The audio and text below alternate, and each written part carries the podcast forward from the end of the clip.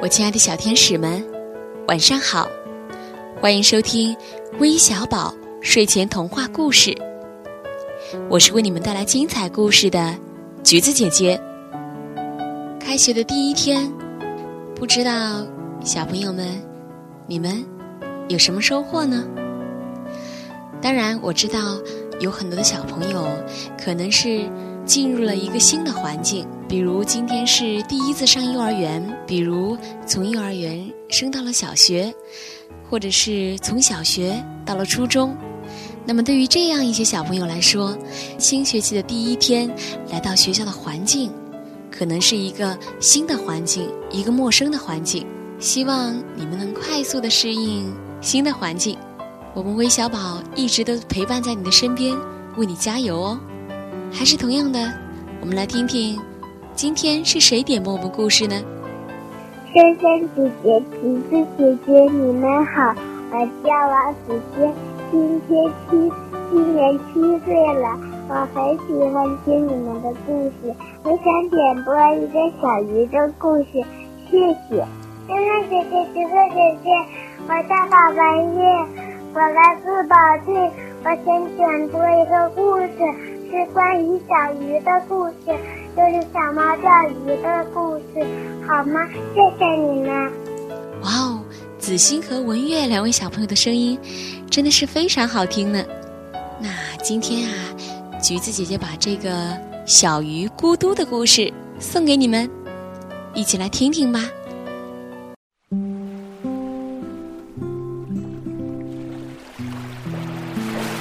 在一条小河里。生活着一条快乐的小鱼，它身上长满了金黄色闪光鳞片，因为它特别喜欢在水里跳跃，一跳就会发出咕嘟咕嘟的声音，就像在唱歌一样，所以我们就给它起了个名字叫咕嘟。咕嘟每天都和小伙伴们在一起玩耍。突然有一天，大家发现小河里的水越来越浅了，于是大家都聚在一起想办法。只听一只大螃蟹说：“听说在我们这条河的上游，临近大海出口处，有一个控制水阀门。要是能打开那个阀门，水就能源源不断地注入这条河流。”不然的话，我们这条河流就会慢慢干涸，到时候我们都会死去。大家一听，都害怕极了，不知道该怎么办。这时候，咕嘟勇敢地跳了出来，他说：“让我去把那个大水阀门打开，把水放进来。”大家都盯着咕嘟，没人相信咕嘟的话，说：“大海那么远，水阀门那么大。”就凭你这样一条小鱼，怎么能把水放进来？不行，不行，绝对不行！咕嘟有点伤心，但是他决心一定要去打开那个阀门，拯救这条河里生活的鱼类。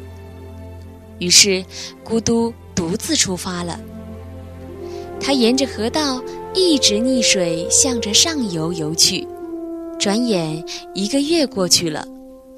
咕嘟游得好累呀，可是怎么还是看不着大水阀？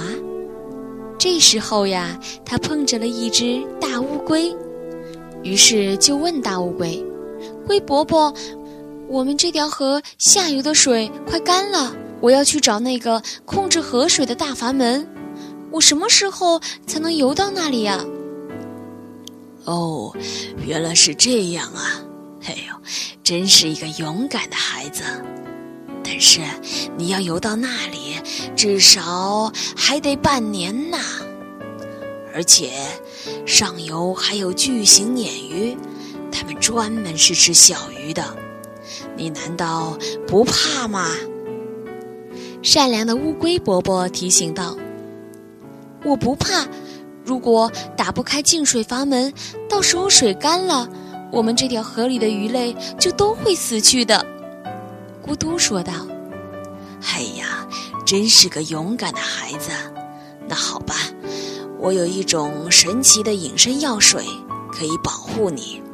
你喝了，那些专吃小鱼的大鱼们就看不着你了，就不会伤害你了。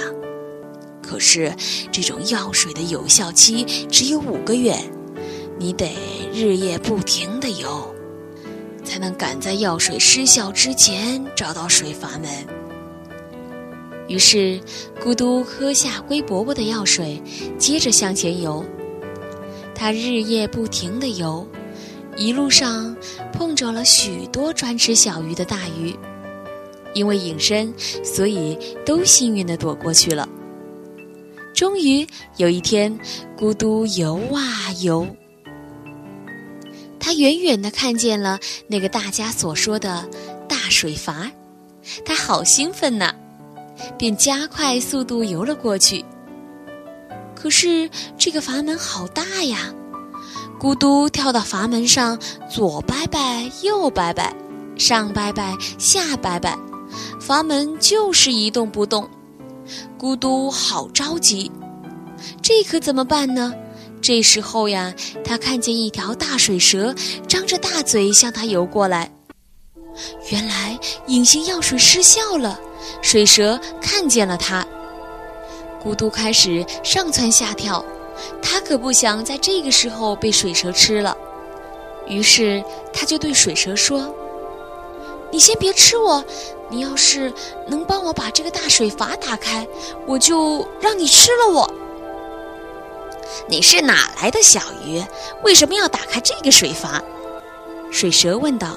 “我是从很远很远的下游游来的小鱼，我叫咕嘟，我们那边的水快干了。”我游了半年才游到这儿，就是为了打开这个水阀，把水放到小河里。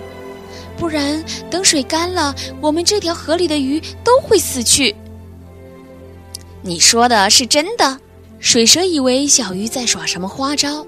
当然，你要能把阀门打开，我就让你把我吃了。反正我也逃不过你水蛇的手掌心。咕嘟说：“那好吧。”于是，水蛇召集了他的同伴们，他们把身体全部缠绕到阀门上。咕嘟一声令下：“一、二，加油！”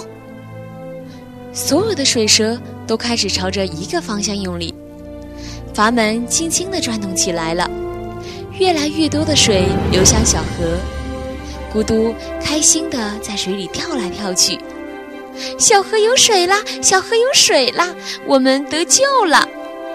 这时候，咕嘟突然想起了什么，对水蛇说：“谢谢你们拯救了我们这条河里所有的鱼类。这下，你们可以把我吃了。”领头的水蛇说：“你太勇敢了！你拯救了这条河的生物，我们不能吃你。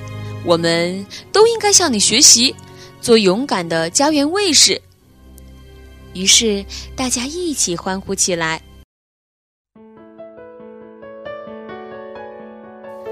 小朋友们，今天的故事就到这里了。